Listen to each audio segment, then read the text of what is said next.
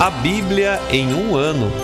Uma experiência de encontro com Jesus Cristo, a Palavra de Deus.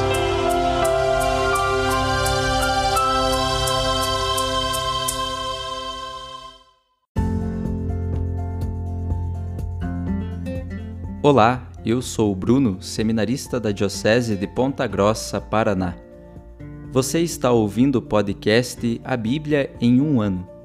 Usando um plano de leitura cronológico, vamos ler a Bíblia inteira em 365 dias, descobrindo como a história da salvação se desdobra e se atualiza em nossas próprias vidas e na vida da Igreja.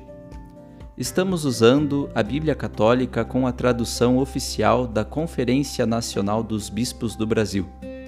Você pode baixar o plano de leitura completo por meio de um link que você encontra na página do Instagram a Bíblia ponto em um ano ou do facebook.com barra seminário PG. Inscreva-se nesse podcast por meio da plataforma que preferir para receber as notificações diárias dos novos episódios.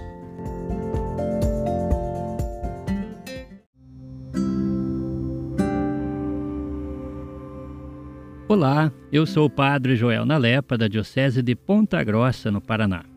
Antes de iniciarmos a leitura e a escuta dos textos bíblicos propostos para hoje, vamos pedir que o Espírito Santo ilumine nossa mente e nosso coração para que a palavra de Deus frutifique em nossas vidas. Em nome do Pai, do Filho e do Espírito Santo. Amém. Vindo Espírito Santo, enchei os corações dos vossos fiéis e acendei neles o fogo do vosso amor. Enviai o vosso Espírito, e tudo será criado, e renovareis a face da terra. Oremos. Ó Deus, que instruístes os corações dos vossos fiéis com a luz do Espírito Santo, fazei que apreciemos retamente todas as coisas, segundo o mesmo Espírito, e gozemos sempre de Sua consolação. Por Cristo nosso Senhor. Amém.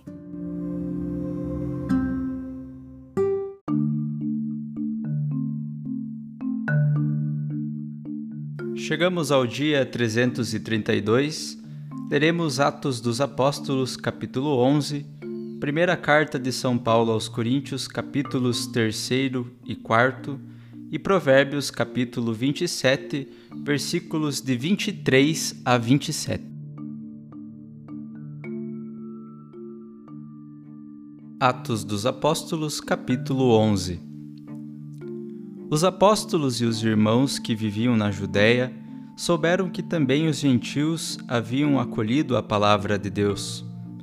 Quando Pedro subiu a Jerusalém, os fiéis de origem judaica se puseram a discutir com ele, dizendo: Tu entraste em casa de incircuncisos e comeste com eles.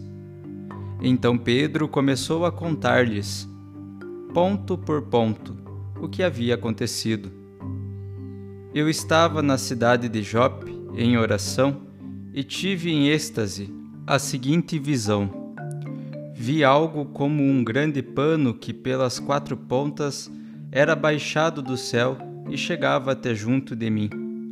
Olhei atentamente e vi dentro do pano os quadrúpedes da terra, os animais selvagens, os répteis e as aves do céu. Depois ouvi uma voz que me dizia: Levanta-te, Pedro, mata e come. E eu respondi: De modo algum, Senhor, jamais entrou coisa profana ou impura na minha boca. A voz me falou pela segunda vez: Não chames de impuro o que Deus tornou puro. Isso repetiu-se por três vezes. Depois o objeto foi novamente recolhido ao céu. Naquele momento, três homens se apresentaram na casa em que nos encontrávamos tinham sido enviados de Cesareia à minha procura. O Espírito me disse que eu fosse com eles sem hesitar. Os seis irmãos que estão aqui me acompanharam e entramos na casa daquele homem. Então ele nos contou que tinha visto um anjo apresentar-se em sua casa e dizer: Manda alguém a Jope para chamar Simão, conhecido como Pedro. Ele te falará palavras mediante as quais serás salvo, tu e toda a tua casa. Logo que comecei a falar, o Espírito Santo desceu sobre eles da mesma forma como descera sobre nós no princípio. Então eu me lembrei do que o Senhor havia dito: João batizou com água, mas vós sereis batizados com o Espírito Santo. Se Deus concedeu a eles o mesmo dom que a nós, que acreditamos no Senhor Jesus Cristo, quem seria eu para opor-me à ação de Deus? Ao ouvirem isso, os fiéis acalmaram-se e glorificavam a Deus, dizendo: Também aos gentios Deus concedeu o arrependimento para que tenham vida. Os que haviam sido dispersos pela tribulação ocorrida por causa de Estevão chegaram a Fenícia, a ilha de Chipre e a cidade de Antioquia, mas não anunciavam a palavra a ninguém que não fosse judeu. Contudo, alguns deles, habitantes de Chipre e da cidade de Cirene, chegaram a Antioquia e começaram a falar também aos gregos, anunciando-lhes o evangelho do Senhor Jesus e a mão do Senhor estava com eles. Foi grande o número dos que creram e se converteram ao Senhor. A notícia chegou aos ouvidos da igreja que estava em Jerusalém. Então enviaram Barnabé a Antioquia. Ao chegar, ele viu a graça de Deus, alegrou-se muito e exortou a todos para que permanecessem fiéis ao Senhor, com firmeza de coração.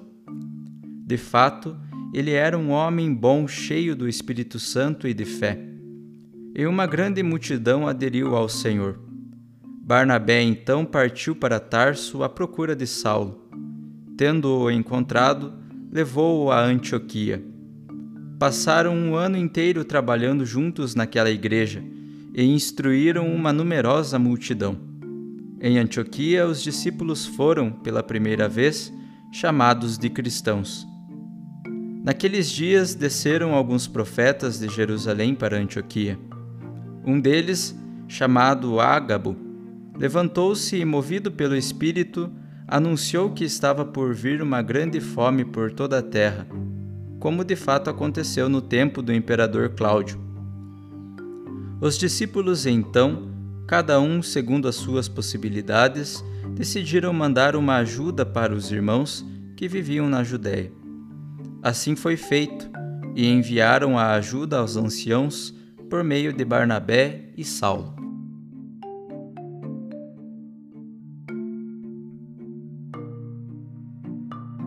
Primeira carta aos Coríntios, capítulo 3 Irmãos, não vos pude falar como a espirituais, mas como a carnais, como a crianças em Cristo. Eu vos alimentei com leite, não com alimento sólido, porque não eres capazes. E nem atualmente sois capazes, pois sois ainda carnais. Visto que há inveja e discórdia no meio de vós, não estáis sendo carnais e procedendo de modo humano? Quando um declara eu sou de Paulo e outro eu sou de Apolo, não estáis agindo apenas de modo humano? O que então é Apolo? O que é Paulo? Não passam de servos, por meio dos quais crestes, conforme o Senhor concedeu. Eu plantei, Paulo regou, mas Deus fazia crescer. De modo que nem o que planta nem o que rega são alguma coisa, mas aquele que faz crescer, Deus. Aquele que planta e aquele que rega são a mesma coisa mas cada qual receberá o salário correspondente ao seu trabalho. Pois nós somos cooperadores de Deus e vós, lavoura de Deus, construção de Deus. Segundo a graça que Deus me deu, eu, como sábio arquiteto, coloquei o alicerce, sobre o qual o outro constrói. Mas cada qual veja bem como constrói. De fato, ninguém pode colocar outro alicerce diferente do que já está colocado, Jesus Cristo. Se então alguém constrói sobre esse alicerce com ouro, prata, pedras preciosas, madeira, feno, palha, a obra de cada um se tornará manifesta. O dia a manifestará, pois no fogo é revelada, e o fogo provará a obra de cada um. Se a obra que alguém construiu permanece, receberá a recompensa. Se a obra de alguém for queimada, ele será punido, mas ele mesmo será salvo, como que através do fogo. Acaso não sabeis que sois santuário de Deus e que o Espírito de Deus habita em vós? Se alguém destruir o santuário de Deus, Deus o destruirá pois santo é o santuário de Deus que sois vós. Ninguém se iluda. Se algum de vós se julga sábio diante deste mundo, faça-se louco para tornar-se sábio. Pois a sabedoria deste mundo é loucura diante de Deus. Assim está escrito: Ele apanha os sábios em sua própria astúcia. E ainda, o Senhor conhece os pensamentos dos sábios são vãos. Portanto, ninguém se glorie em homens, pois tudo é vosso. Paulo, Apolo, Cefas, o mundo, a vida, a morte, o presente, o futuro, tudo é vosso. Vós, porém, sois de Cristo e Cristo é de Deus. Capítulo 4 Cada um nos considere como servos de Cristo e administradores dos mistérios de Deus. Ora, o que se exige dos administradores é que cada um se mostre fiel. Quanto a mim, pouco me importa ser julgado por vós ou por alguma instância humana. Nem eu me julgo a mim mesmo. Mesmo que eu não tenha consciência de culpa alguma, isso não quer dizer que eu deva ser considerado justo. Quem me julga é o Senhor. Portanto, não queirais julgar antes do tempo, até que o Senhor venha. Ele trará à luz que tiver escondido nas trevas e manifestará os projetos dos corações. Então cada um receberá seu reconhecimento da parte de Deus. Essas coisas, irmãos, expliquei em figuras a respeito de mim e Apolo, para vosso proveito para que de nós aprendais a não ir além do que está escrito, e não vos enchais de arrogância a favor de um contra o outro. Quem, pois, é que te faz diferente? Que tens que não tenhas recebido?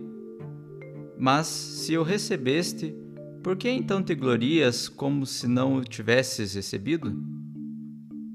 Vós já estáis saciados, já vos enriquecestes. Sem nós, já começastes a reinar. Quem dera estivesseis mesmo reinando, para nós também reinarmos convosco. Na verdade, parece-me que Deus nos apresentou a nós, apóstolos, em último lugar, como condenados à morte, pois nos tornamos um espetáculo para o mundo, para os anjos e a humanidade.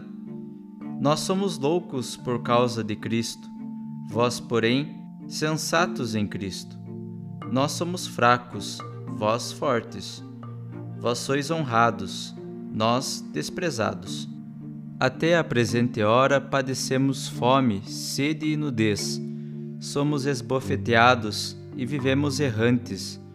Esgotamo-nos trabalhando com as próprias mãos. Somos injuriados e abençoamos. Somos perseguidos e suportamos. Somos caluniados e consolamos. Tornamo-nos como que lixo do mundo, a escória de todos até o presente. Isto vos escrevo não para vos envergonhar, mas para vos ademoestar como a meus filhos amados. De fato, mesmo que tenhais milhares de educadores em Cristo, não tendes, contudo, muitos pais. Fui eu que, por meio do Evangelho, vos gerei em Cristo Jesus. Portanto, eu vos exorto, sede meus imitadores. É justamente por isso que vos enviei Timóteo. Ele, meu filho amado e fiel no Senhor, vos recordará os meus caminhos em Cristo, como eu tenho ensinado por toda parte em cada igreja. Imaginando que eu não voltaria a vós, alguns se encheram de arrogância. Ora, se o Senhor quiser, irei em breve visitar-vos, e então tomarei conhecimento não da palavra, mas do poder dos arrogantes.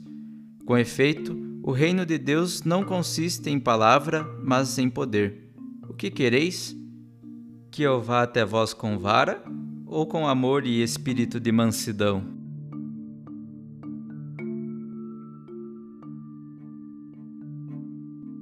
Provérbios capítulo 27, versículos de 23 a 27. Com diligência reconhece o aspecto do teu gado e dá atenção aos teus rebanhos, pois nem sempre terás riquezas e a coroa não passa de geração a geração. Roçaram-se os prados, apareceu a erva verde e foi recolhido o feno dos montes. Os cordeiros são para te vestires e os cabritos para poderes comprar um campo. Baste o leite das cabras para teu alimento, para o alimento de tua família e para o sustento de tuas servas.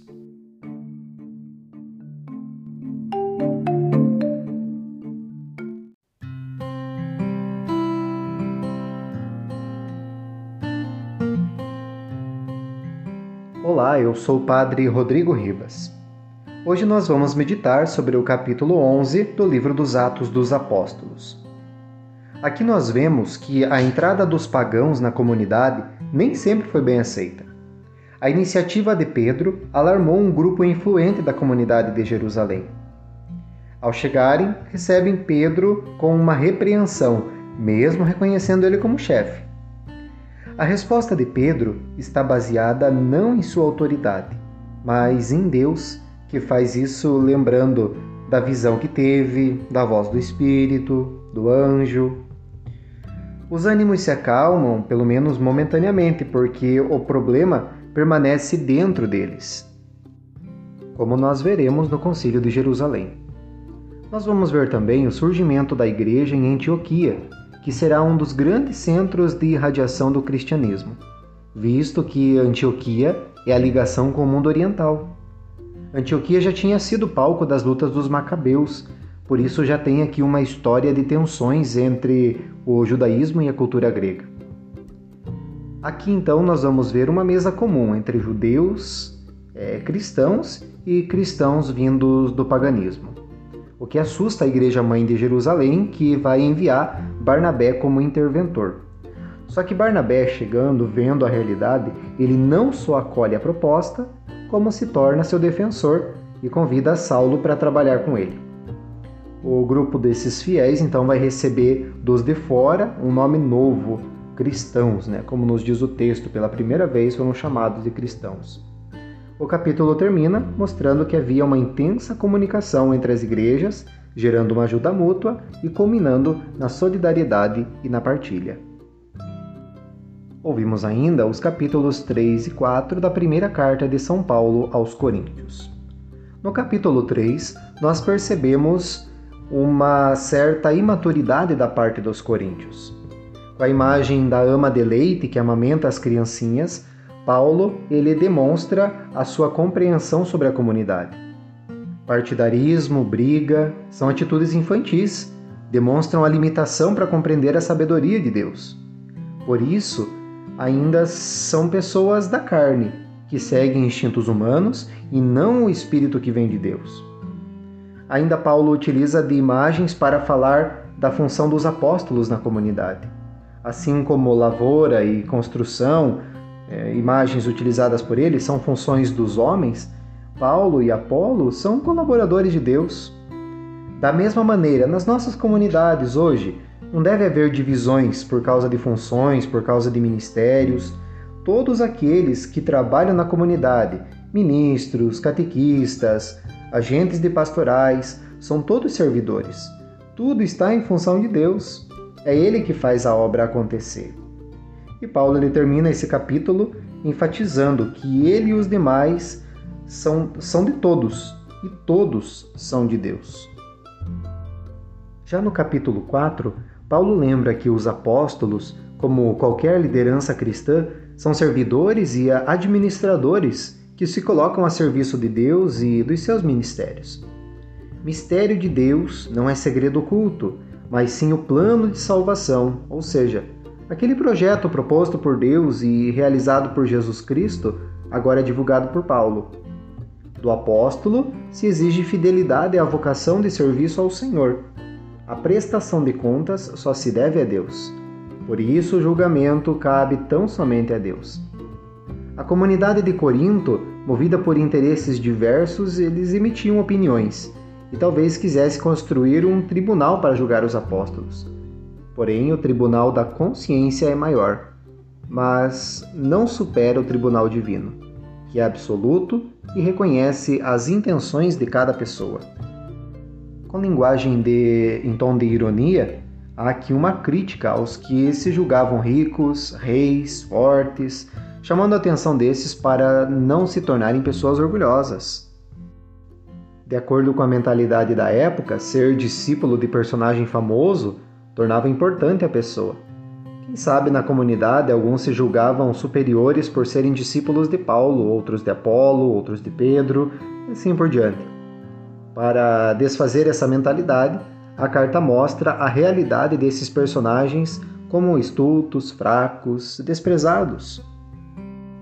Após então a ironia apresentada, para não manter as pessoas envergonhadas, Paulo se dirige a elas como filhos amados. Lá no início do capítulo anterior, ele se comparava a uma mãe que amamenta.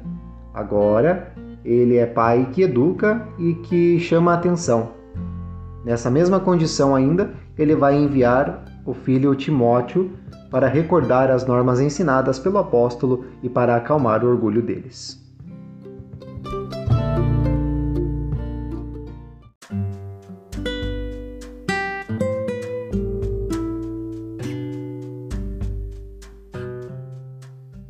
Queridos irmãos e irmãs, que possamos exclamar com São Pedro, a quem iremos, Senhor, tu tens palavras de vida eterna, e que a cada dia, após a escuta atenta da palavra, possamos renovar a nossa opção por Cristo e pelos frutos de eternidade que Sua palavra nos oferece.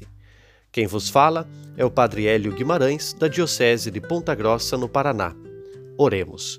Ó Deus que unis os corações dos vossos fiéis num só desejo, Dai ao vosso povo amar o que ordenais e esperar o que prometeis, para que na instabilidade deste mundo fixemos os nossos corações onde se encontram as verdadeiras alegrias. E abençoe-vos o Deus Todo-Poderoso, Pai, Filho e Espírito Santo. Amém.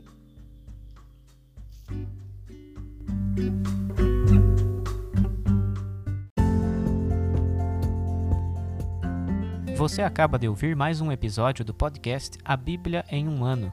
Continue nesse bom propósito de ouvir, ler e praticar a palavra de Deus.